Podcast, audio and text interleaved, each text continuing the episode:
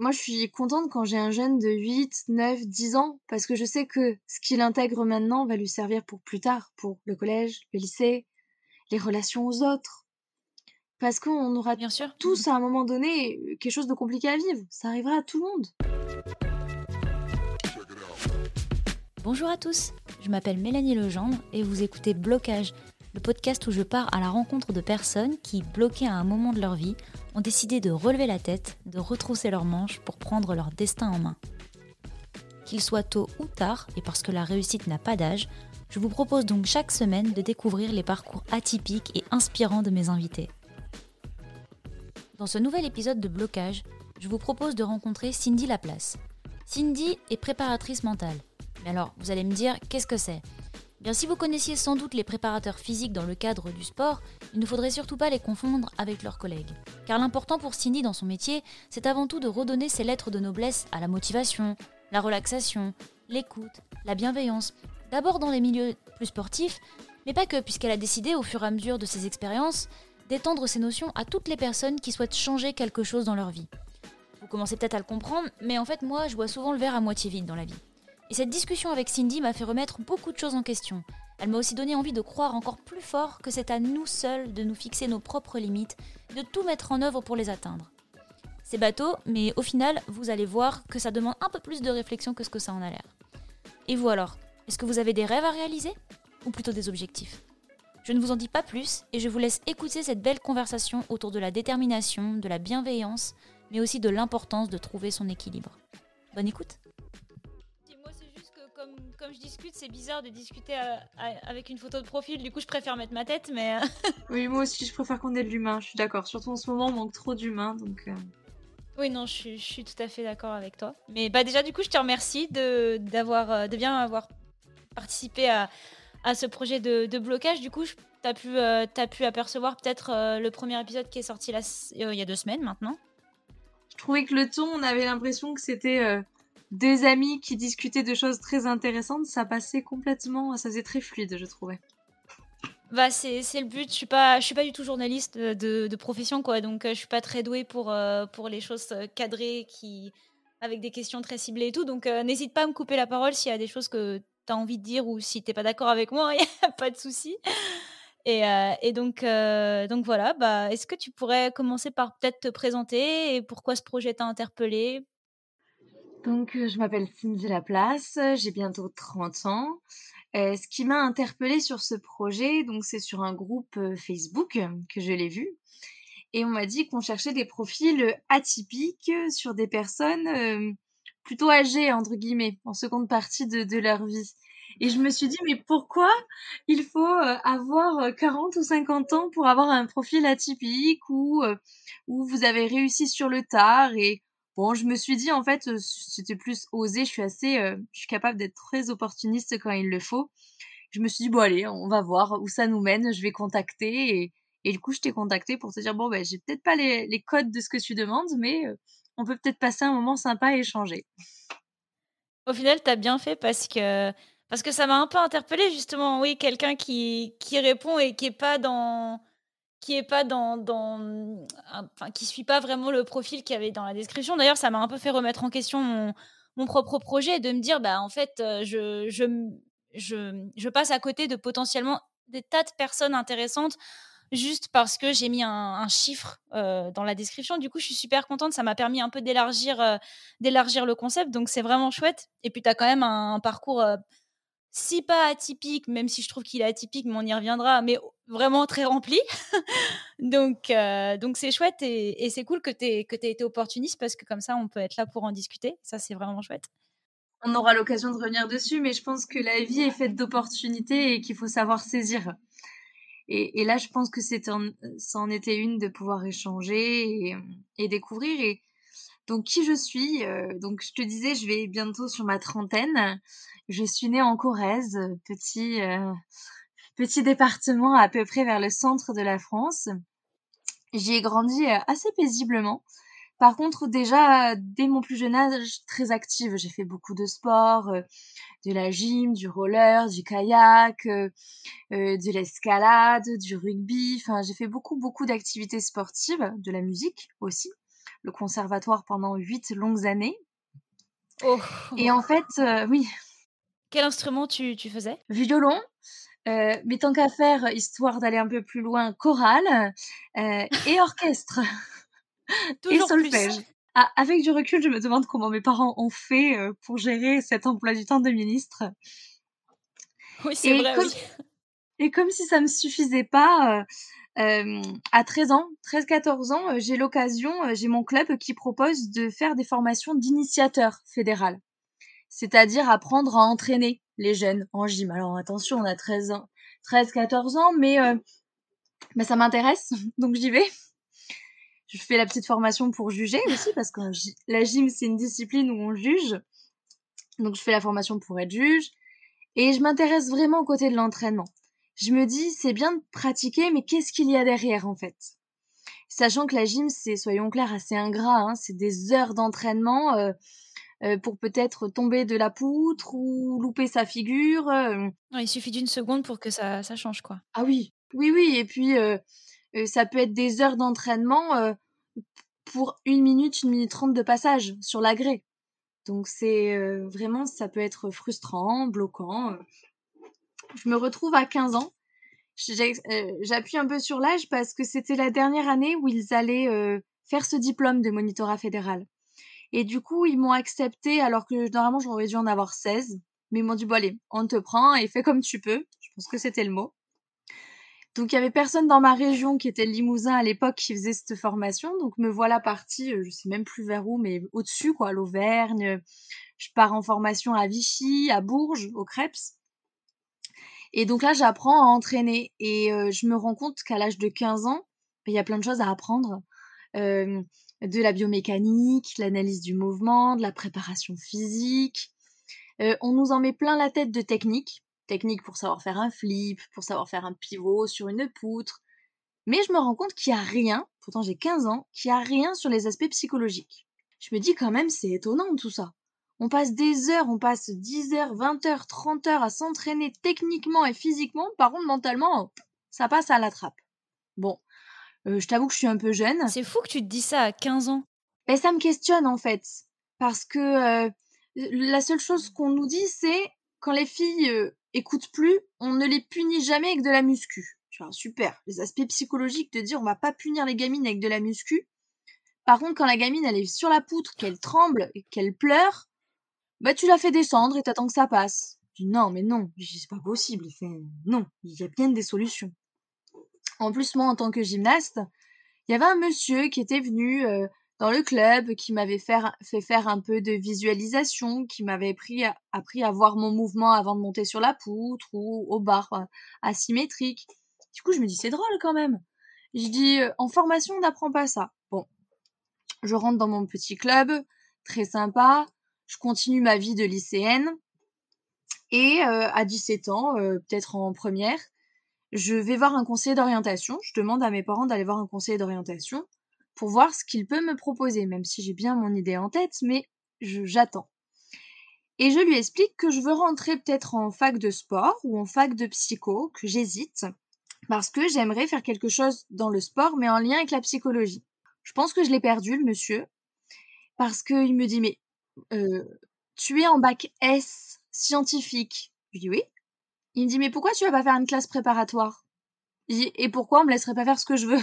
Ah oui ouais. Je lui dis c'est fou quand même. Je lui dis je sais à peu près ce que je veux et vous m'envoyez en classe prépa. Je dis moi la maths, physique, SVT, j'en ai ras la casquette, j'en ai marre.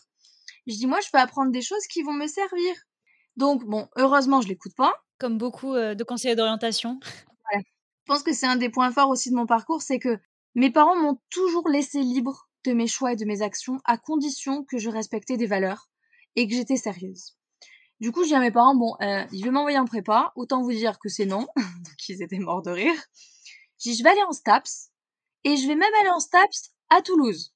Alors qu'il y avait un STAPS à Brive-la-Gaillarde, donc 30 km de chez moi, et un STAPS à Limoges. Mes parents me demandent même pas pourquoi, ils me disent, ok, bah tiens, un STAPS à Toulouse, écoute, très bien.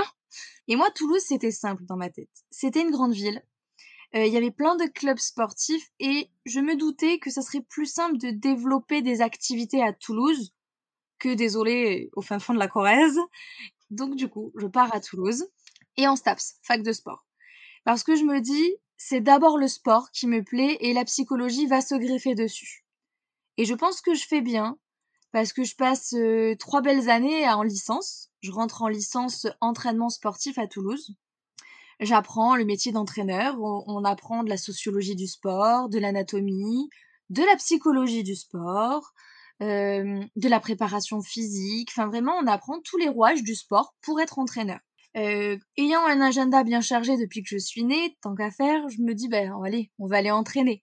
Donc pendant ces années-là de licence, j'entraîne en tant qu'entraîneur de gym. J'utilise mon petit diplôme que j'ai eu euh, quand j'étais plus jeune. Et là, l'avantage que j'ai par rapport à par rapport à avant, c'est que je suis entraîneur à 100%, c'est moi qui décide de tout. C'est-à-dire que j'ai pas une entraîneur au-dessus de moi qui fait la planification. Je suis complètement libre de faire ce que je veux et ce que je peux, surtout pour que les filles progressent. Donc je prends un axe vraiment d'écoute euh, des, filles, de partage. Euh, je mets en place des séances de relaxation quand elles sont stressées, des séances de visualisation. On fixe des objectifs qui sont atteignables pour leur niveau, leur gabarit, parce que la gym, le, gabarit euh, compte pour beaucoup. Et sachant que c'est une discipline, je les avais, sans te dire de bêtises, 3h30 par semaine, là où les autres filles de, leur âge en faisaient 8 ou 10 parce qu'on était un petit club et qu'on manquait de matériel et de disponibilité. Donc j'avais des, gamines que 3h30 par semaine alors que les autres clubs étaient entre 8 et 12 heures par semaine. Arrive la première compétition et j'ai des gamines qui, qui font ce qu'elles ont toujours fait aux entraînements. Elles ont confiance, elles sont sereines, elles se soutiennent, elles maîtrisent parfaitement leurs mouvements.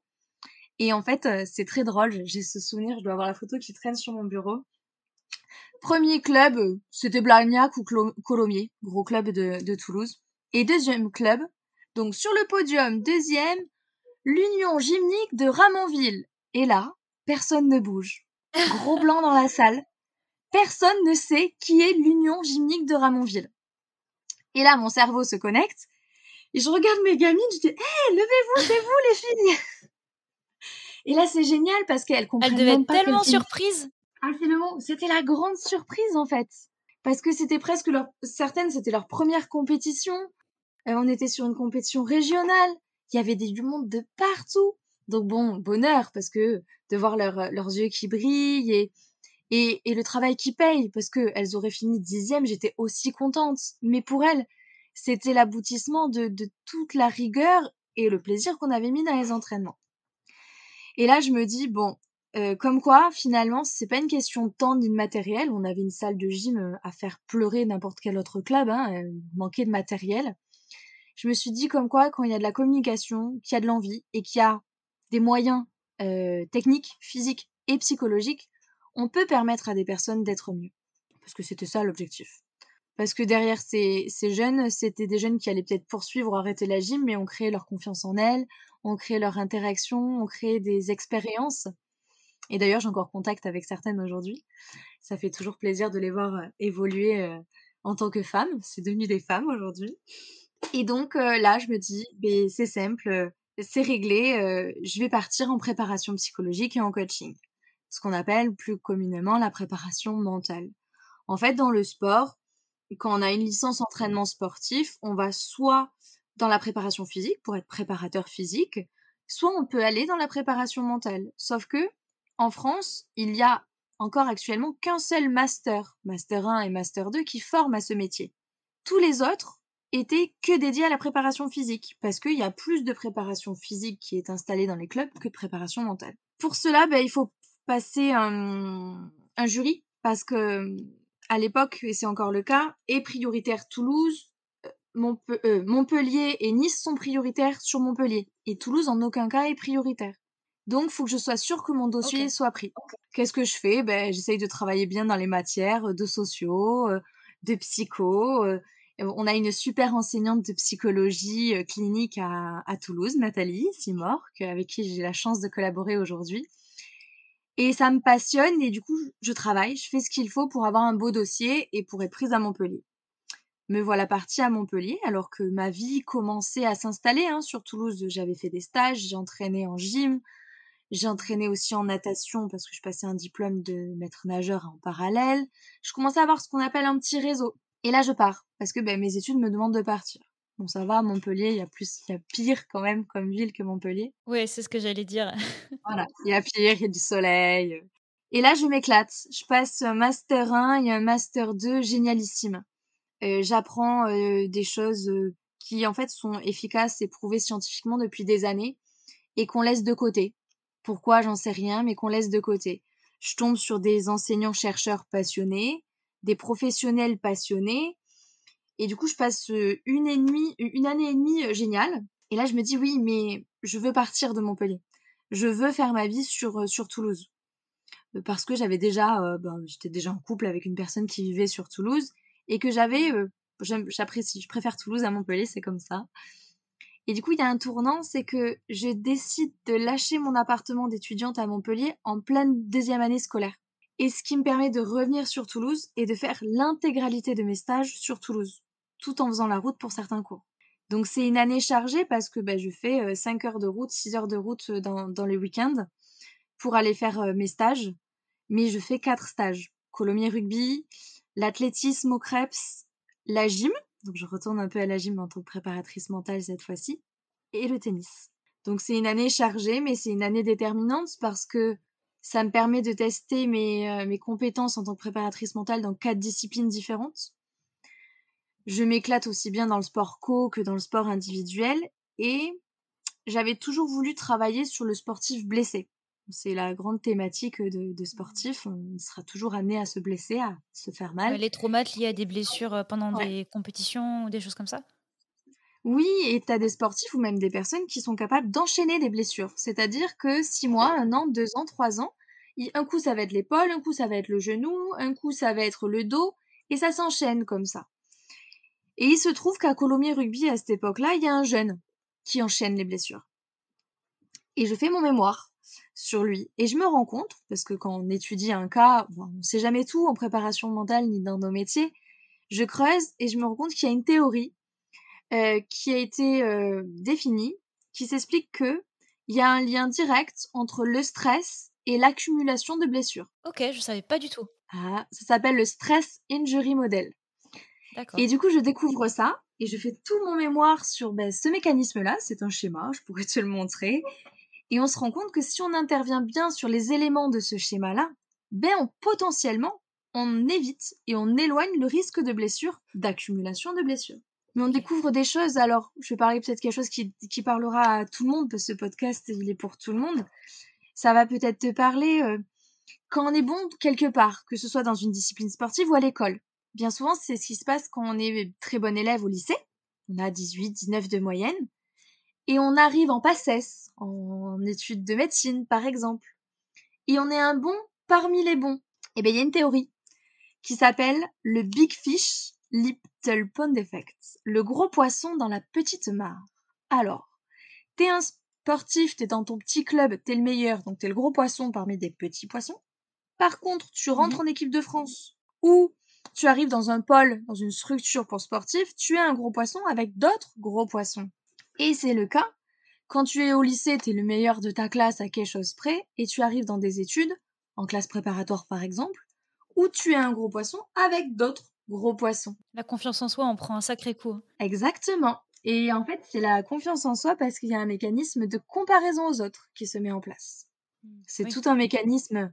Et il y a une comparaison aux autres qui se met en place et euh, il risque d'avoir une baisse de la confiance en soi, mais aussi de la motivation et que si c'est pris en charge par un professionnel préparateur mental, eh bien, il va éviter cette baisse de confiance en soi, renforcer la motivation et la personne sera dans les bonnes dispositions. Donc voilà euh, le parcours jusqu'à l'obtention de mon master 2. J'obtiens les félicitations du jury sur mon mémoire. C'est une petite fierté. Euh, c'est toujours agréable de terminer ses études avec un 18 sur 20 et, la oh, félicitation. Félicitations un petit peu en retard. Merci. Mais c'était félicitations parce que je me suis un peu battue contre ce système scolaire qui était toujours, faut aller apprendre par cœur. C'était toujours trop éloigné de la réalité. Euh, j'ai découvert à 24 ans, 25 ans que j'étais dyslexique et dysorthographique. Donc avec euh, du recul, que je comprenais pourquoi j'ai galéré pendant des années à écrire des phrases et à faire beaucoup de fautes. Mais voilà, pourquoi. Euh, et, finalement, je pense que j'avais un, je pouvais avoir un esprit hors système, et pourtant, je me suis mis dans ce système scolaire et j'ai réussi à y rester.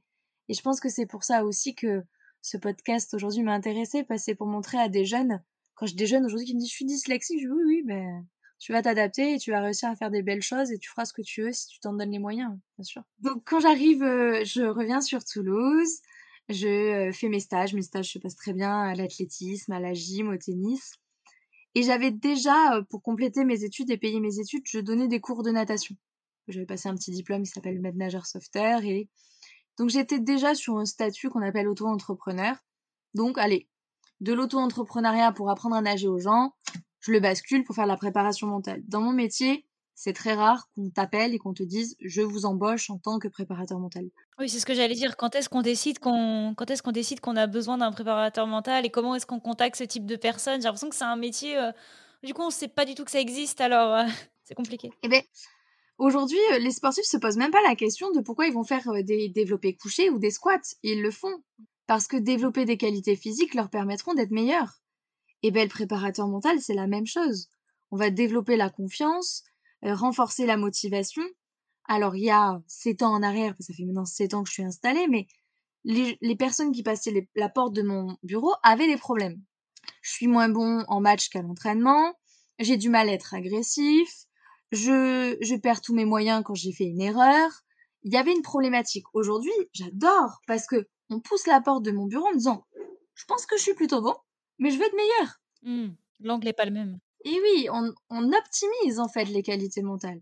Donc un préparateur mental, normalement, ça devrait se faire, c'est ce que j'ai fait avec mes petites jeunes euh, à la gym, quand on apprend la discipline. Quand on apprend à, à faire un revers ou un service ou un coup droit au tennis, par exemple, on devrait apprendre à se fixer des objectifs et à gérer ses émotions, sa propre émotion et l'émotion de l'adversaire. Parce qu'en tennis, euh, c'est garni. Alors en fait, mon, mon parti pris a été je m'installe parce que aucun choix, je devais m'installer. Euh, je crée un cabinet que j'ai appelé LC Coach, pour la place Cindy Coach, tout simplement, sur l'Union, donc euh, juste à côté de Toulouse, petite ville euh, à côté de Toulouse, facile d'accès. Et là, je me dis, oui, il faut que les sportifs aient accès à la préparation mentale pour prendre plus de plaisir, mais surtout être meilleurs. Mais les étudiants, les salariés, les chefs d'entreprise, euh, il faut aussi qu'ils puissent avoir accès à ça. Donc voilà pourquoi le LC Coach. Parce que le coaching, et à mon grand étonnement c'est devenu à la mode ces dernières années, euh, ça faisait plus ouvert que préparation mentale euh, qui était plus dédié aux sportifs. Mmh. Et là je me rends compte que le statut d'auto-entrepreneur est trop limité, trop bloquant. Donc je crée vraiment une entreprise individuelle en libéral. Je reçois des personnes à mon bureau et, et je crée une activité où eh ben, je vais dans des clubs sportifs, je fais des ateliers collectifs pour la cohésion, la communication. Je me retrouve à former un peu parce que le premier acteur de la préparation mentale, c'est l'entraîneur. Donc mmh, c'est d'abord l'entraîneur qui doit avoir des petites bases. je ne serai jamais entraîneur et il sera jamais préparateur mental, mais il faut qu'il ait des bases. Quand on apprend à un sportif de se parler positivement et que dans la seconde qui suit, tu as le coach qui lui gueule Lâche pas On lâche pas hein Et tu dis Mais non, oui, c'est complètement incohérent. Voilà. Donc, je me retrouve à former des entraîneurs de rugby, euh, je me retrouve à coacher des sportifs dans plein de disciplines, que ce soit de la natation, du BMX, du baby-foot. Du baby-foot Du baby-foot, c'est génial. Ça, c'est curieux quand même. Et oui, mais c'est une discipline. Là, actuellement, on travaille même sur le billard. On est en train de mettre en place un projet pour le billard. Coacher euh, des danseurs, euh, de la danseuse classique aux danseurs en couple, des pilotes auto, skieurs, parachutes. Et c'est génial parce qu'à chaque fois, tu te découvres ou tu t'immisces dans un, dans un monde différent. Et là, chacun des sportifs te dit, moi, ma, ma discipline, c'est particulier. Oui, en fait, elles sont toutes particulières. Et quand je m'installe, quand on s'installe comme ça en libéral, on est assez seul. Alors, j'avais heureusement des collègues préparateurs mentaux souvent au téléphone. Une amie, Gabrielle, qui est en Corse, euh, d'autres contacts du master. Mais physiquement, il n'y a personne en fait. Et il faut se créer un réseau. Des préparateurs physiques, des kinés, parce que les kinés, ils récupèrent nos sportifs quand ils sont blessés. Ou ils peuvent aussi nous réorienter quand il y a un sportif qui est trop souvent blessé. Et dans nos bureaux, même si je le partage avec une collègue, je la croise jamais en fait. Donc, tu ouvres ton cabinet le matin à 8h, 9h et tu le fermes à 20h. Et mis à part tes sportifs ou les personnes que tu coaches, tu n'as vu personne d'autre. Donc, tu es assez isolé. Et là, je me dis, bon, il faut créer quelque chose, il faut que on soit plus en contact direct. J'ai des personnes qui viennent faire euh, des séances d'hypnose ou des séances de relaxation car elles ont des angoisses. Bon, ben, des fois, je dois appeler le psychologue, la psychiatre. Des fois, je dois appeler le médecin traitant des fois, je dois appeler l'ostéopathe parce qu'il y a des choses qui bloquent et psychiquement et physiquement. Je me suis dit, mais il faut créer un endroit où il y aurait tout sur place. Et ça serait beaucoup plus simple. entre midi et deux, tu manges et tu peux largement dire, bah attendez, tout en gardant la confidentialité, hein, j'ai vu une dame, elle a de l'endométriose, qu'est-ce qui peut être fait pour elle? Moi, je peux l'aider avec l'hypnose pour les douleurs, mais Paolo, diète, est-ce que tu as quelque chose pour l'alimentation anti-inflammatoire? La psychologue, est-ce que tu as des choses Est-ce que ça serait intéressant que tu la rencontres? Enfin, c'est ça qui est intéressant, c'est de pouvoir partager parce que moi, j'ai toujours, je suis toujours partie d'un principe, c'est que personne n'est indispensable et euh, plus on sera en collaboration avec nos compétences et plus ça permettra aux personnes d'avancer. Donc assez euh, tranquillement, ça fait deux ans que je prépare un, un projet deux ans officiellement, mais bien avant, il fallait trouver un lieu, une surface et tout un fonctionnement pour qu'on puisse réunir des professionnels sous un même toit et un endroit facile d'accès. Donc proche du périphérique, avec un accès bus ou transport en commun, où les gens puissent se garer. Et donc j'ai créé Croix Dorade Santé, donc dans le quartier de Toulouse, Croix Dorade. Facile d'accès par le périph et par les transports en commun, donc tout le monde peut venir nous voir facilement. C'est un centre aujourd'hui qui va regrouper 21 euh, professionnels. Ah oui, donc c'est moins isolé tout de suite. C'est moins isolé. Euh. Alors il y a quand même 9 infirmières hein, qui, qui, se partagent un bureau, donc ça fait tomber un peu plus raisonnable, mais il y a deux médecins généralistes, une sèche-femme, une kiné, de psychologues, parce que moi j'ai besoin de collaborer avec euh, mes collègues psychologues, que ce soit psychologue enfant, mmh psychologue adulte, une naturopathe, un diététicien et deux ostéos. Et on sera tous physiquement présents au sein de ce centre. Et ce centre, je voulais éviter que ça ressemble bah, à quelque chose de froid, austère, tout blanc. Euh. Oui, qui fait un peu hôpital peut-être. Donc bah, j'ai pris une architecte d'intérieur, Christine Lugardon, qui m'a permis de réfléchir à un endroit chaleureux, agréable, même si c'est une salle d'attente, ben, on a le droit de pouvoir se poser avec un ordinateur, brancher son ordinateur et peut-être attendre son enfant pendant une heure alors qu'il fait une séance de, de relaxation ou de préparation mentale, par exemple. Donc le centre ouvrira avec un peu de retard, mais ça c'est les aléas du bâtiment et, du Covid. Il ouvre le 15, le 15 avril et ça va nous permettre vraiment de proposer à des patients une prise en charge globale. Mais du coup, comment. Euh, parce que je trouve ça hyper. Euh, en plus, c'est hyper novateur comme, euh, comme concept. J'ai jamais vu ça nulle part. Enfin, peut-être que je vis dans une grotte, mais en tout cas, j'ai jamais vu ça nulle part. Moi, je viens du nord de la France, donc j'en ai pas vu là-bas en tout cas. Mais, mais du coup, comment ça se passe, par exemple Est-ce que tu, tu rentrerais dans, cette, dans ce bâtiment et tu dis que tu as un problème et il y a quelqu'un qui te prend en charge et qui te dirige vers le spécialiste ou comment ça se passe Alors, mon idée, elle a rien de nouveau parce qu'aujourd'hui, il y a des maisons de santé, mais les maisons de santé sont faites un petit peu par, par la mission publique. Donc, ça, c'est des fonds. Bien sûr. nous, on est vraiment dans le cadre privé. Hein. On a acheté les bâtiments avec plusieurs copropriétaires. Donc, c'est à notre initiative qui est propre sans aide de l'État ni rien. Mais on a réfléchi, on est en train de monter des rendez-vous pluridisciplinaires. C'est-à-dire que la personne, elle appelle, elle m'appelle, et elle me dit, écoutez, je sais pas trop si c'est vous qu'il faut que je vienne voir, j'hésite. Je dis, bon, expliquez-moi. Et là, rien ne m'empêche d'avoir la psychologue enfant, si c'est pour son enfant, d'avoir la naturopathe, l'ostéopathe et moi. Et on va réfléchir, on est en train de le monter, on est en train de travailler dessus à une, une consultation groupée. Pour qu'à la fin de cette consultation groupée, on puisse dire à la personne, on vous oriente ben, à commencer par deux séances d'ostéopathie, ou on vous propose de commencer avec la psychologue et de venir voir euh, tel professionnel dans un second temps. Comme ça, ça permet à la personne de savoir qu'elle met le pied dans un processus où on va l'accompagner du début jusqu'à la fin. Mais super intéressant, ça permet aussi de retrouver un certain équilibre entre, euh, entre euh, plusieurs aspects de, de la vie, que ce soit oui la psychologie ou euh, la nutrition, etc. Je trouve ça vraiment intéressant parce que des fois on pense que le problème il est là, on est sûr que c'est ça, et du coup on est vraiment focalisé là-dessus, et, et au final peut-être une autre discipline va pouvoir débloquer certaines choses, et, et c'est super, super intéressant. Mais c'est souvent le cas, hein, quand je travaille avec mes collègues ostéopathes, quand il y a des douleurs récurrentes à certains endroits, heu heu, ça peut s'expliquer par du psychosomatique aussi.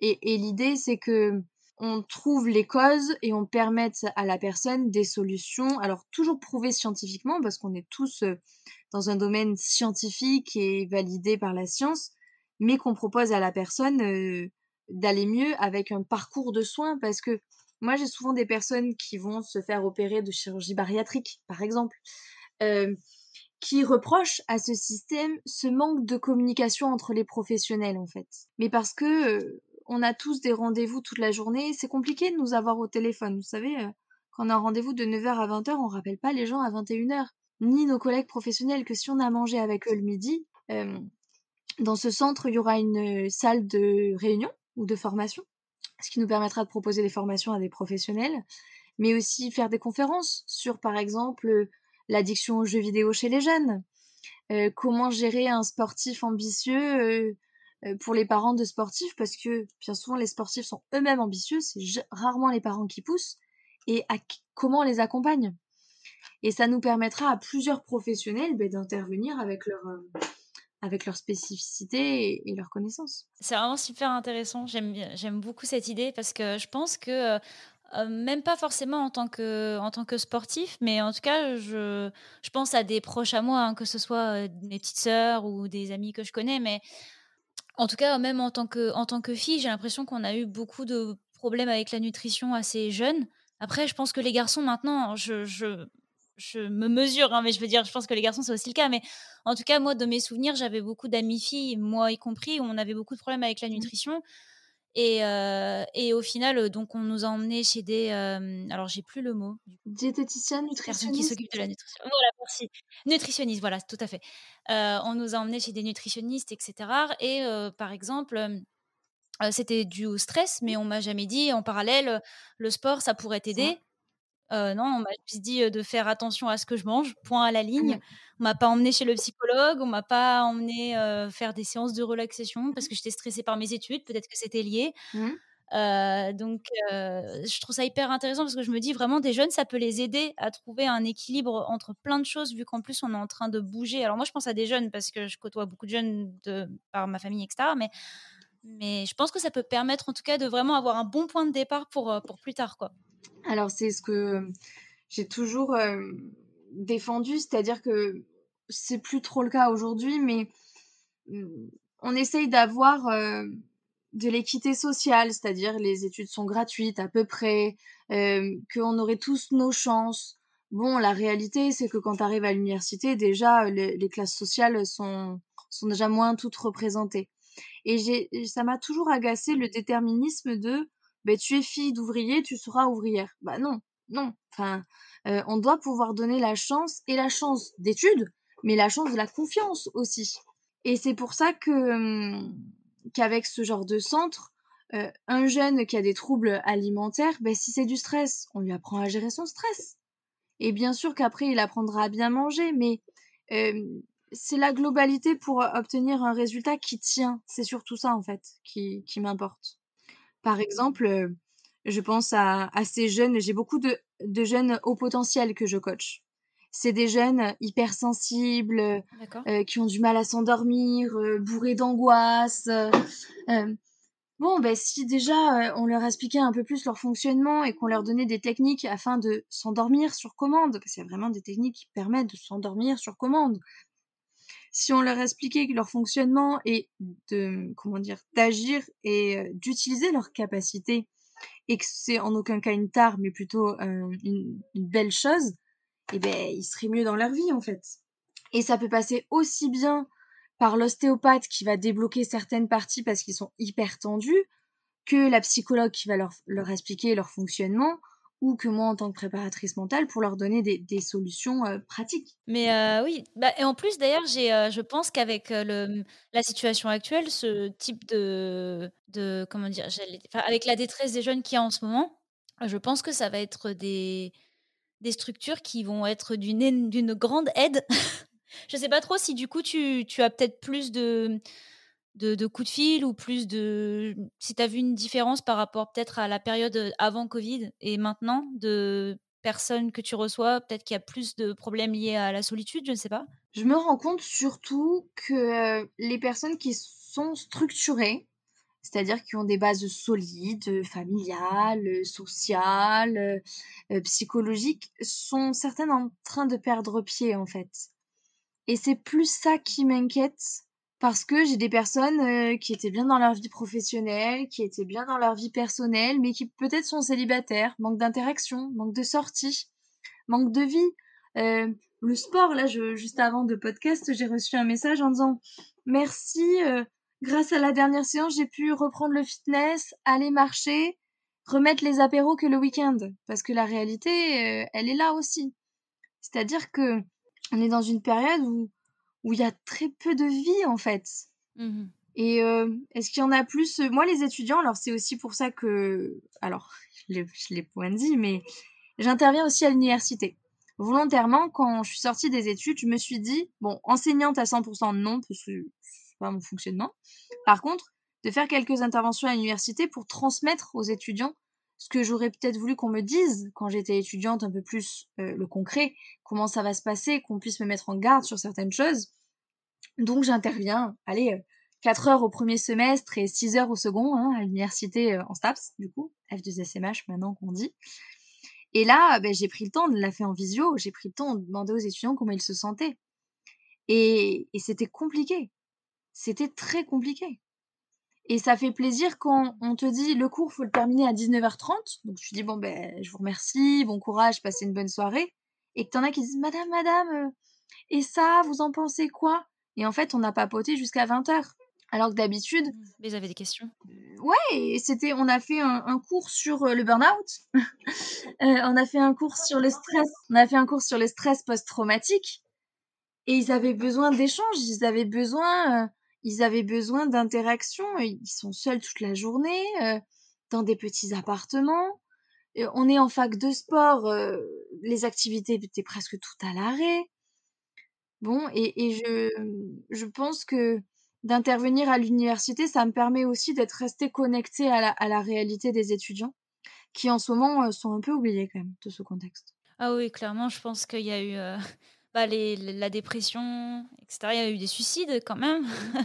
c'est vraiment pas, pas drôle du tout. Moi, je sais que j'ai ma, ma petite sœur qui est en fac de cinéma. Mmh. Donc, c'est un autre domaine, mais dans le sens où c'est une euh, fac de cinéma option théâtre. Donc, voilà. Mais, mais euh, c'est quand même des activités où il faut voir des gens, faire quelque chose pour eux d'ailleurs. Enfin, c'est un travail en équipe, etc. Donc, et elle faisait, bah, elle fait beaucoup de sport aussi, donc elle a vraiment tout un quotidien qui est euh, dans le social et que finalement le cours en présentiel c'est le moins intéressant de sa formation. Et euh, là, le fait qu'elle euh, qu'elle ait à faire les cours de la maison, alors qu'elle venait de prendre son indépendance en partant un peu, s'éloignant un petit peu de la famille, etc. Elle était contente, elle prenait vraiment le, pouvoir sur sa vie, quoi.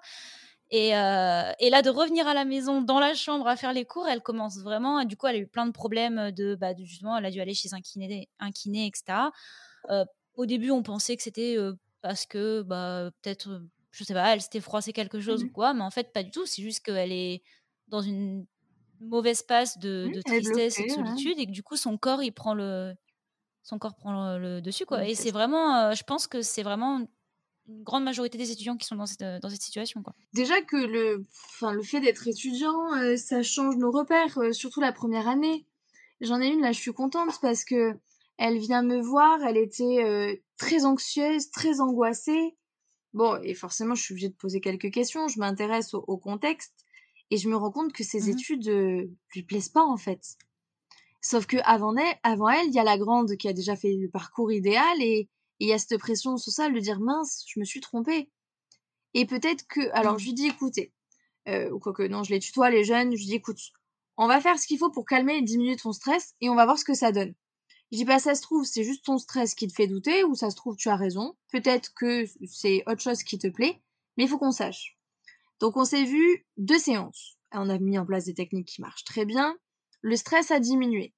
Et à la troisième, on fait le débrief et elle me dit, euh, franchement, ça me plaît pas. Je dis, bah, très bien. Je dis donc, t'es où? Euh, Paul Sabatier. Ok. Contact. Contacte-les, tu leur dis que tu veux changer de passerelle. Je lui dis, je sais que ça existe. Des fois, ceux qui ont fait un semestre 1, ils peuvent passer en semestre 2 dans une autre partie de la fac. Donc elle a contacté, elle a demandé, je dis force un peu, je dis je sais que c'est possible, quand j'étais étudiante ça existait. Et elle a forcé, mais si derrière, euh, je pense objectivement, si j'avais pas été là, elle aurait peut-être pas fait.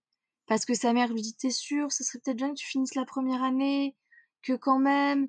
Euh, et si tu arrives pas là-bas, t'auras perdu. Enfin, il y avait plein de peurs. Alors que Bella, qu'est-ce qui s'est passé? Je l'ai revu.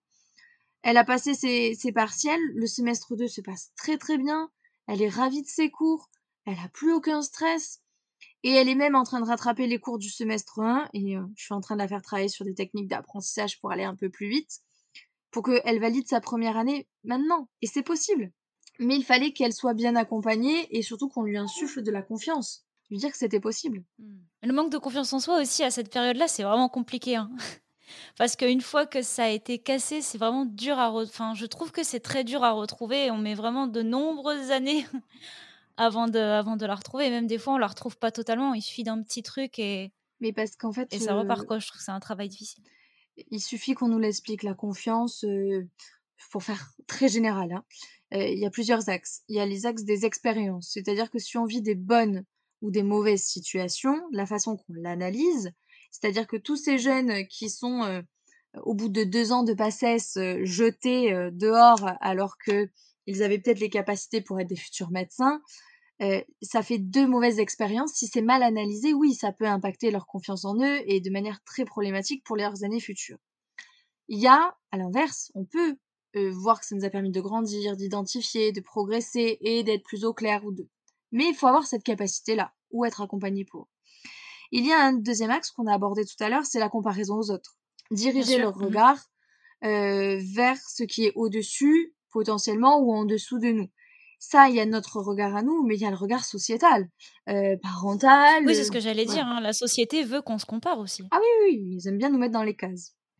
Donc, il y a cette comparaison aux autres. Et il y a un troisième axe, qui est le plus simple au départ à travailler avec euh, les personnes en coaching, c'est tout ce qu'on se dit dans sa tête, cette auto-persuasion de mais j'en suis capable. Et si je suis capable de parler là, face à mon écran pour un podcast, je suis peut-être capable de parler à mon professeur pour lui dire que j'ai rien compris à son cours.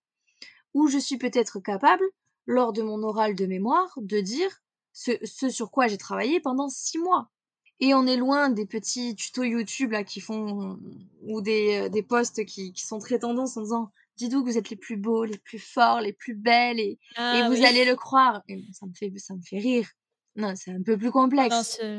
Inspirational euh, quotes euh, ah, d'Instagram. J'en peux plus. Il m'épuise. Ça me fait rire. Mais euh, en fait, par contre, on a tous un domaine dans notre vie où on y arrive. Quand j'ai des jeunes qui sont mal à l'aise avec l'expression orale, je leur dis mais regarde, ça fait une heure qu'on parle. Tu as été à l'aise avec moi? Eh oui. Donc tu vas te dire que tu sais ouvrir ta bouche, articuler. Tu vas te dire que quand tu es avec des amis ou avec des parents, tu arrives à, à parler correctement, à utiliser les mots je vais lui apprendre des techniques, plein de techniques pour la prise de parole en public, mais tu en es capable.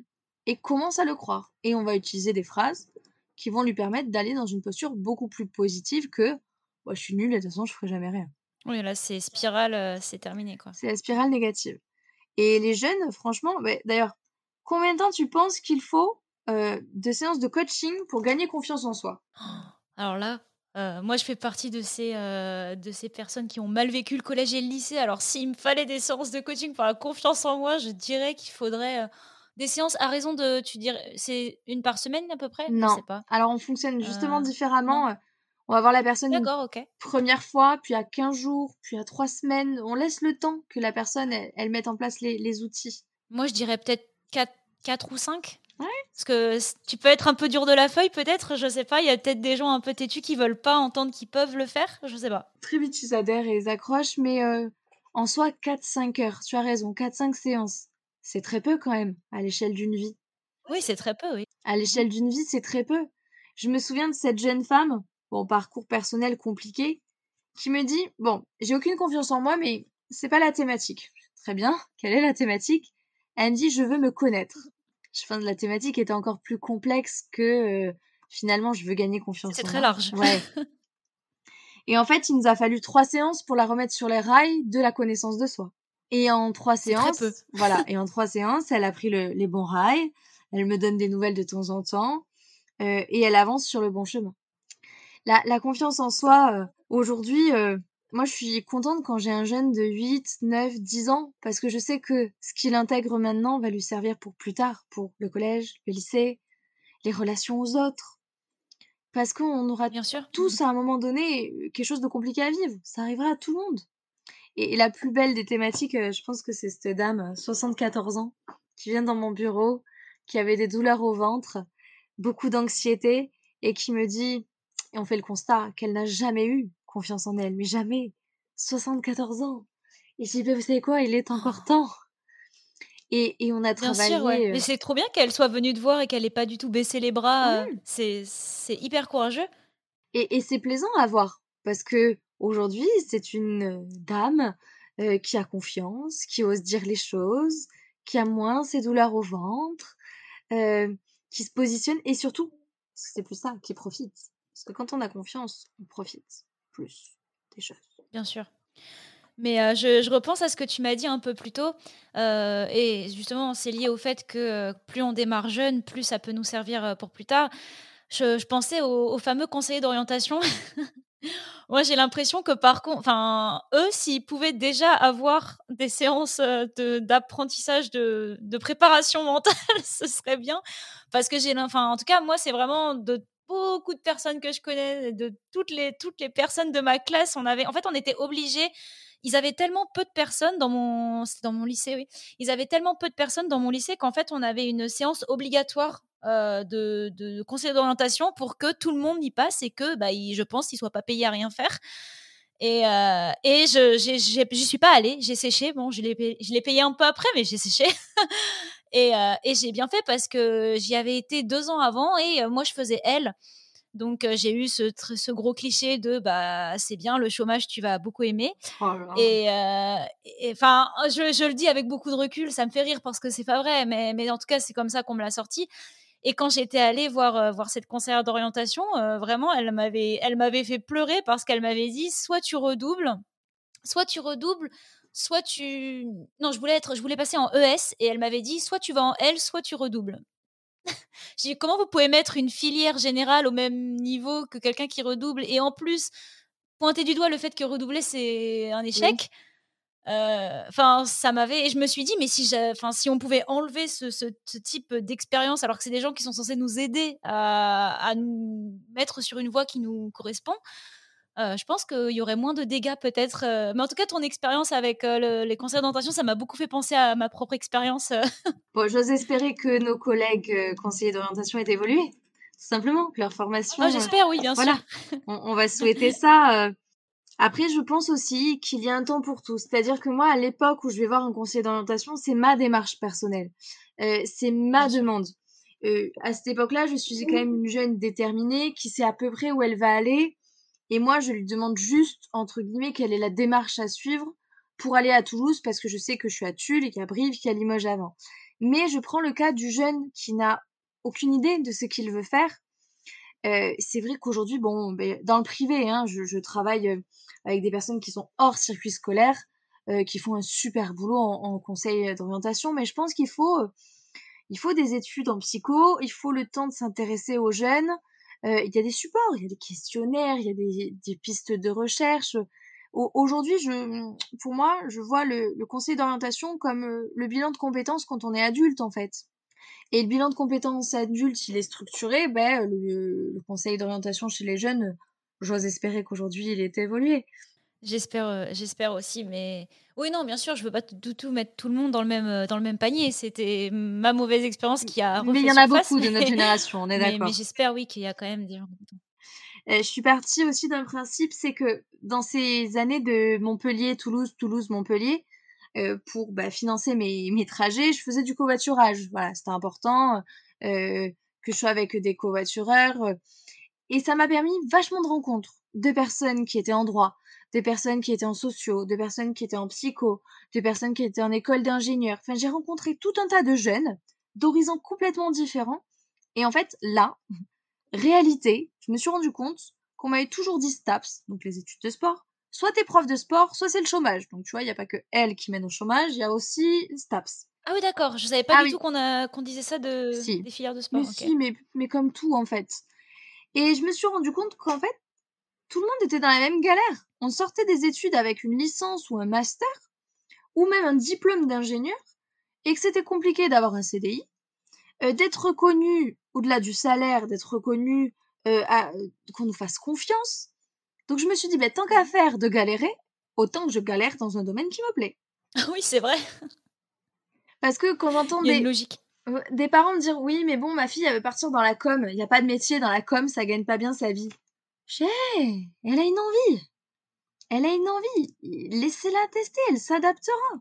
Bien sûr, on n'est pas à l'abri. Enfin, en plus, on peut rebondir, quoi. C'est après, on nous apprend pas qu'on peut rebondir, donc c'est vrai que ça fait peur de se dire si je me trompe, peut-être que je pourrais pas reprendre. Ce sera peut-être trop tard, mais en fait, on peut. Donc. Euh. Alors, à un moment donné, tu me disais en quoi mon parcours était atypique. Pour moi, il est classique. Bon, c'est que ma vision des choses. Mais en première année de fac, on fait une matière à, l'université, on faisait une matière à l'université Paul Sabatier où on se projetait sur notre euh, futur dans 5 ans ou dans 10 ans. Ok. Et j'ai trouvé que cette matière m'avait bien aidée parce que j'ai été euh, faire des interviews avec des professionnels. Euh, on s'est rendu compte qu'il était, on a fait des des analyses de parcours. On s'est rendu compte qu'il était rare d'avoir un parcours linéaire, qu'il était rare de faire le bac qu'il fallait, pour la licence, le master ou l'école qu'il fallait, de suite trouver le job. Je me souviens, euh, en tant qu'étudiante, je me retrouve dans une soirée et une jeune qui me dit Oh, mais tu sais, euh, j'ai fait des études de Dust. Dust, c'est métier la forme, c'est pour les salles de sport. Elle me dit Mais j'ai jamais travaillé là-dedans. Je me comment ça T'as fait deux ans de formation? Ah, elle est rude en plus de formation. J'ai tu, tu. Elle me dit Ben non. Tu sais, j'avais mon job d'étudiant chez une grande marque de vêtements. Elle me dit, ils m'ont proposé un CDI, comme j'y étais bien, j'y suis restée. Et lors de ces trajets en covoiturage, je me suis rendu compte qu'il y avait plein de parcours comme ça, en fait. Les personnes saisissaient les opportunités là où ils étaient bien. Par contre, moi, je me suis bien promis une chose, c'est que pour ben, quand on lance une activité, une, activité libérale, il faut euh, deux à trois ans pour en vivre. Hein. Et, les gens qui vous disent euh, je ne sors pas de salaire, je sais pas de quoi ils mangent et, comment ils se logent. Moi, j'ai jamais compris cette histoire. Donc, il fallait bien que je me nourrisse et que je me loge. Donc, j'ai eu un job qu'on appelle alimentaire. Et mon job alimentaire, c'était d'entraîner et d'apprendre à nager aux gens. C'était le fameux maître nageur. Et je me suis bien promise que je ne ferais pas toute ma vie maître nageur. Même si c'était très glorifiant d'apprendre à nager à des enfants, mais déjà, je suis allergique au chlore. Donc bon, au bout d'un moment, ça, ah, ça, c'est pas hyper pratique, ouais. Non, c'était mauvais et pour, mes, euh, pour ma respiration et pour mon corps. Et, et puis même, je, je n'avais pas fait 5 ans d'études euh, dans un domaine qui me plaisait pour rester maître nageur. J'avais fait 5 ans d'études pour apporter aux gens que les seules limites sont celles que l'on se fixe. Et si on travaille sa tête et qu'on met en place toutes les dispositions qu'on veut, on peut y arriver. Je reprends les gens quand on me dit non, mais ça, c'est mon rêve. Je dis ah bon? C'est un rêve ou c'est un objectif? Je dis parce que si c'est un rêve. Ah oui, c'est vrai. Si c'est un rêve, tu vas attendre qu'on dise bonjour. Les Jeux Olympiques sont là. Tu, tu peux y aller. bonjour. La pharmacie, on te la donne. Si on rêve d'être pharmacien et d'avoir sa pharmacie, par exemple. Et, et, et un objectif, on va dire non. Ok, qu'est-ce qu'il faut que je fasse pour aller aux Jeux Olympiques? Que je trouve une discipline, que je m'entraîne. Quelle discipline est peut-être plus simple d'accès pour les Jeux? Parce qu'il y a ça comme réalité. Pharmacie. Bon, il bah, faut que je passe par PACES. Peut-être euh, il faut de l'argent pour acheter une pharmacie. Qu'est-ce que je peux faire pour gagner ma vie, pour payer et pour acheter à la fin de mes études une pharmacie, monter une officine? Euh, Qu'est-ce que je fais pour intégrer une grande entreprise? Moi, j'avais mon plan d'action. Je suis sortie de la fac. Je voulais euh, travailler avec tout type de public. Je voulais enseigner et je voulais être dans une structure spécialisée pour les sportifs. Bon, ben, en 2016, mmh. deux ans après la fin de mon master, j'étais à l'ITEPS. C'est une structure à la clinique Occitanie de Muret qui fait de la rééducation et la réathlétisation. J'étais enseignante à l'université même que 4 heures par semestre, mais j'avais atteint mon objectif qui était de transmettre aux étudiants. Et j'avais créé mon cabinet où j'avais aussi bien du sportif international que euh, la, la, passionnée de tennis que je vais voir que 5 fois parce qu'elle est classée 30, la jeune en passesse, euh, le papa ou la maman dépassée parce qu'ils n'arrivent plus à dormir à cause du premier enfant par exemple. Et ce qui me manquait, c'était l'entreprise. Et c'est ce que je te disais la dernière fois. En 2016, je me retrouve à être coach d'une entreprise internationale. Et pour moi, c'était en aucun cas un rêve, c'était juste mon objectif. Donc j'ai mis tout en place pour atteindre cet objectif. Et du coup, j'ai une petite question. Est-ce que tu crois en, la loi de l'attraction? Comment tu la vois, toi, la loi de l'attraction? Bah, moi, je. je hmm, sais pas comment expliquer. Mais euh, enfin, moi, la, loi de l'attraction, j'y crois, je pense. Ou en tout cas, j'ai envie d'y croire parce que j'ai l'impression que ça me motive. Donc, euh, ça, parce que je crois aussi. En fait, je crois plutôt en les prophéties autoréalisatrices. Je, je sais que si je me dis mmh tout le temps que je vais pas y arriver, je vais pas y arriver.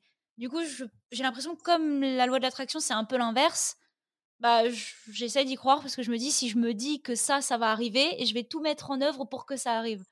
Je sais pas si c'est très clair parce que je suis pas très euh, douée avec ça. Si, si, je te comprends. Je vais te dire que je crois en la science. Et la science a prouvé que euh, plus tu avais mmh peur euh, d'être en échec ou d'avoir des mauvais comportements, plus tu y allais inconsciemment. Je pourrais te le faire lire. Oui, euh, tout à fait, oui. Plus ton inconscient te donne raison. C'est-à-dire que tu aurais peur de, quand on était au self et qu'on marchait avec nos plateaux, là, qu'on avait peur de les faire tomber, et eh ben, si on avait eu mmh. plus peur de faire tomber notre plateau, on avait presque 9 chances sur 10 pour faire tomber notre plateau. Quand j'étais étudiante, il y avait plein, on a fait plein d'études comme ça. Alors le plateau du self, non, mais sur les hommes, passés 40 ou 50 ans, la peur de faire un arrêt cardiaque. Ceux qui avaient peur de faire un arrêt cardiaque, le risque augmentait d'arrêt cardiaque. Ceux qui n'avaient aucune mmh peur de faire un arrêt cardiaque, le risque restait stable. Pareil, sur, tu sais, quand on vieillit, on perd la mémoire. Non. Ça s'appelle le déclin mnésique, perte de la mémoire. Et eh bien, les gens qui avaient peur de perdre la mémoire, le déclin mnésique augmentait, ils perdaient la mémoire que ceux qui n'avaient aucune peur de perdre la mémoire, la mémoire restait stable. Donc, la loi de l'attraction, je pense que c'est un terme vulgarisé qui est utilisé pour que ce soit plus simple, parce que notre science, euh, si on a un tort dans la science, c'est qu'on est mauvais pour la vulgariser d'ailleurs. Mais en tout cas, il y a plein d'études scientifiques qui prouvent que plus, tu as peur d'eux, euh, plus tu es négatif, plus tu t'entraînes dedans. Ça oui. Par contre, à l'inverse, il y a eu des études qui montrait que plus tu étais positif, plus tu allais d'enclencher des choses positives et potentiellement être plus en réussite. Donc, euh, elle n'a pas de nom, de loi, c'est tout un tas d'études qui se recoupent, mais je, oui, je, je bien sûr, bien évidemment. Ah mais c'est d'accord. Mais du coup c'est lié aussi avec la visualisation un peu. Moi je sais que j'avais j'avais découvert ce truc avec, je crois que c'était Jim Carrey qui disait qu'il faisait ça et, euh, et que ça marchait et que ça du coup ça ça a visiblement bien marché pour lui mais euh, mais que c'était un outil qui marchait beaucoup et je le je l'englobe un peu dans tous ces trucs où, où, en fait on peut se conditionner à réussir des choses mmh. mais la visualisation euh, alors pour en parler des heures hein, de visualiser ça permet de renforcer la confiance en soi la combativité ça améliore la concentration euh, ça permet, si on est dans une discipline physique, d'améliorer la technique, le tactique. Euh, ça permettait même sur des personnes, il y a une personne en Allemagne qui, après un grave accident de la route, a refusé de faire toute la kiné comme on l'entend et comme on le voit chez nous, et qui l'a fait que dans sa tête, que en visualisation. Il a restructuré sa colonne, les gaines de myéline qui, se qui ont fonctionné, et il a remarché. Oui, il y a un reportage très intéressant là-dessus. Donc, on appelle ça visualisation ou imagerie mentale. Elle peut être utilisée à plusieurs fins, que ce soit la confiance, la motivation, euh, la gestion du stress. Parce que, euh, tu vois, là, j'ai reçu un message hier d'une dame qui me dit euh, merci, j'ai eu les résultats de mon concours, j'ai pas été prise, mais je suis fière de moi. Parce que cette dame, quand elle est venue à ma première séance, elle était incapable de se présenter ou de me dire pourquoi elle se présentait à ce concours. Elle avait un manque de confiance en elle tellement énorme qu'elle en était bloquée. Bon, ben, on l'a débloquée. Ce concours, il s'est bien passé parce qu'elle a quand même eu 11 et demi de moyenne, donc c'est quand même bien, 11 et demi à, de moyenne à un concours. Le truc, c'est qu'un concours, si tout le monde a 15, eh, tu n'es pas reçu. Bien sûr. Mais en attendant, je lui ai dit, ben, êtes-vous fière de vous? Parce que c'était ça qui m'intéressait. Elle me dit oui, je suis fière de moi. Et surtout, j'ai beaucoup plus confiance en moi dans la vie de tous les jours. Et là, je viens de trouver un, un travail à tel endroit et je suis heureuse. Mais tout était gagné. C'est trop bien. Et cette dame, je l'avais aidée à fermer vos yeux, mais c'est tout un travail. Hein. Imaginez le jury qui vous regarde de travers. C'était une dame bon, qui, euh, qui est en surpoids. Et une fois, on lui avait quand même posé une, question directement sur son poids. Ah oui, d'accord, super. des choses quand même, des fois. Et je l'avais projeté en disant, OK, on va l'imaginer qu'il vous repose cette question. Comment vous réagissez? Qu'est-ce que vous ressentez? Et comment on va s'adapter pour éviter de tomber dans leur piège euh, pour que vous puissiez être fiers de vous Et en fait, la visualisation, elle sert à plein de choses. Mais oui, si tous les matins, euh, tu te lèves euh, ou régulièrement tu dis mon objectif c'est d'avoir ça, ça et ça et que tu le vois, et ben tu vois le chemin qui se trace, tout simplement. Oh moi on l'avait dit ça de faire ça. Si tu veux, je te donne un exemple pour mon centre médical.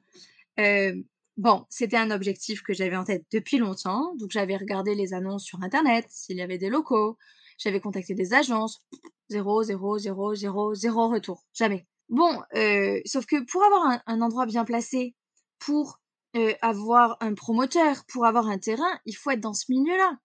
Et bien un jour, bien sûr, je suis dans une voiture parce que je rentre d'une discipline sportive, et dans la voiture, il y a un notaire et un promoteur. Et dans la voiture, quand on me dit qu'est-ce que vous, quels sont vos objectifs en tant que professionnel dans les quelques années, parce que c'est des discussions que tu as avec des personnes, et que je dis, ben moi c'est simple, hein, mon objectif c'est de créer une structure comme ça, comme ça, comme ça, mais il me faut un lieu, il me faut pouvoir euh, créer tout ça eh ben c'est ce que je te dis, je peux être opportuniste, mais je sais à qui je le dis. Parce que ces gens-là, eh ben ils voient du monde. Et on était le alors je me souviens plus, je crois qu'on était le mardi et le lendemain soir, je reçois un coup de fil en me disant j'ai vos bâtiments. Waouh. Mais si on m'avait dit c'est quoi vos objectifs? Et j'avais dit bah continuer ma vie en tant que préparatrice mentale, bah ils auraient jamais su que je cherchais un bâtiment. elle aurait jamais euh et que je leur dis non non, moi je veux créer un centre. Et je veux m'entourer d'un collaborateur. Donc là, euh, depuis euh, quelques semaines, est arrivé Nino Pelloli. parce que c'est pareil, les journées, elles font 24 heures. Si on veut bien faire notre travail, quand on travaille comme sportif, ben, je peux avoir des SMS. Là, tu vois, je veux mon portable sonner. il faut être disponible. Donc, je peux avoir qu'un certain nombre de sportifs, un certain nombre de gens que je coach, et après, au-delà, j'ai plus de place. Donc, j'ai pris un, collègue, un collaborateur homme qui, comme moi, a le même Master 2, il est un peu plus jeune et qui va pouvoir développer et, répondre aux besoins des personnes qui ont envie d'être meilleures et d'aller mieux. Donc je pense que les choses, elles se provoquent. Je suis, d'accord avec toi. En tout cas, j'ai envie, de, j'ai envie de, croire à ça aussi. Et euh, je vais, je vais pas trop te, te, tenir euh, plus longtemps. J'ai juste ma, ma dernière question, mais tu lui as, tu lui as un, un peu répondu. Donc euh, je ne sais pas trop si tu voudras ajouter quelque chose, mais c'était c'était où est-ce que tu te verrais du coup dans, dans une dizaine d'années, disons? 10 ans, je serai à l'aube de mes 40 ans. Eh ben, je pense que je me verrai euh, toujours dans la structure qu'on a créée, ça c'est sûr, parce que c'est une belle structure et que je la vois bien évoluer avec son temps. je me vois personnellement parce que ben on s'est marié l'année dernière, donc je me vois avec une vie de famille. Je pense qu'aujourd'hui c'est hyper important d'avoir un équilibre euh, si aujourd'hui je, je, suis heureuse, c'est parce que professionnellement et personnellement, il y a cet équilibre-là. Donc je me vois avec une vie de famille. J'espère qu'on sera sorti de ce Covid, objectivement, que tout ça sera très ah, loin derrière dans dix ans, j'espère. Voilà. Euh, et je me vois développer encore la préparation mentale. Peut-être, là aujourd'hui, il y a Nino. J'ai une autre personne en vue, dans le sens où Aujourd'hui, il y a des besoins et j'aimerais que la préparation mentale se fasse dès le plus jeune âge. Et comme on a un cours de badminton ou comme on a un cours de natation, eh ben on va à sa séance de préparation mentale dans la semaine.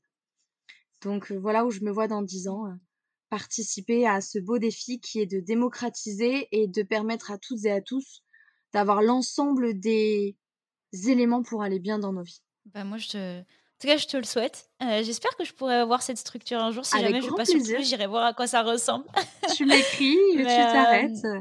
On a un espace eh, café. pas, pas de problème. Tu pourras venir avec grand plaisir.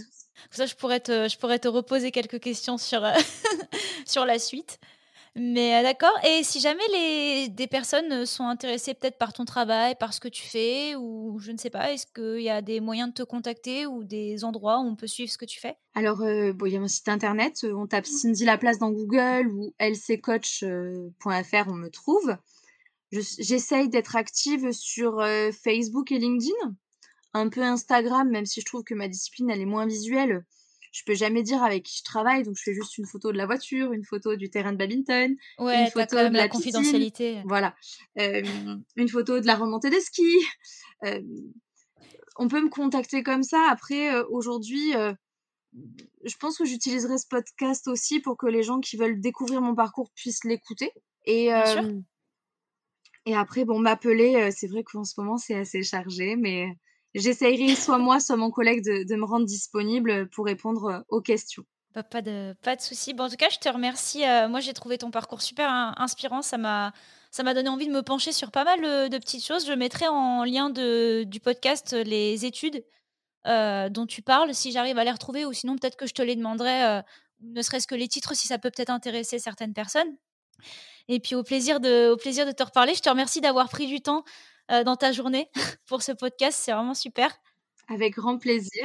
Tu m'avais dit euh, le mot de la fin. Euh, moi, j'aime bien dire aux gens, les seules limites sont celles que l'on se fixe. Et vraiment, apprenez à dépasser vos limites et ayez confiance en vous. Ah bah, voilà. Je sais pas quoi rajouter parce que c'est vraiment très très bien.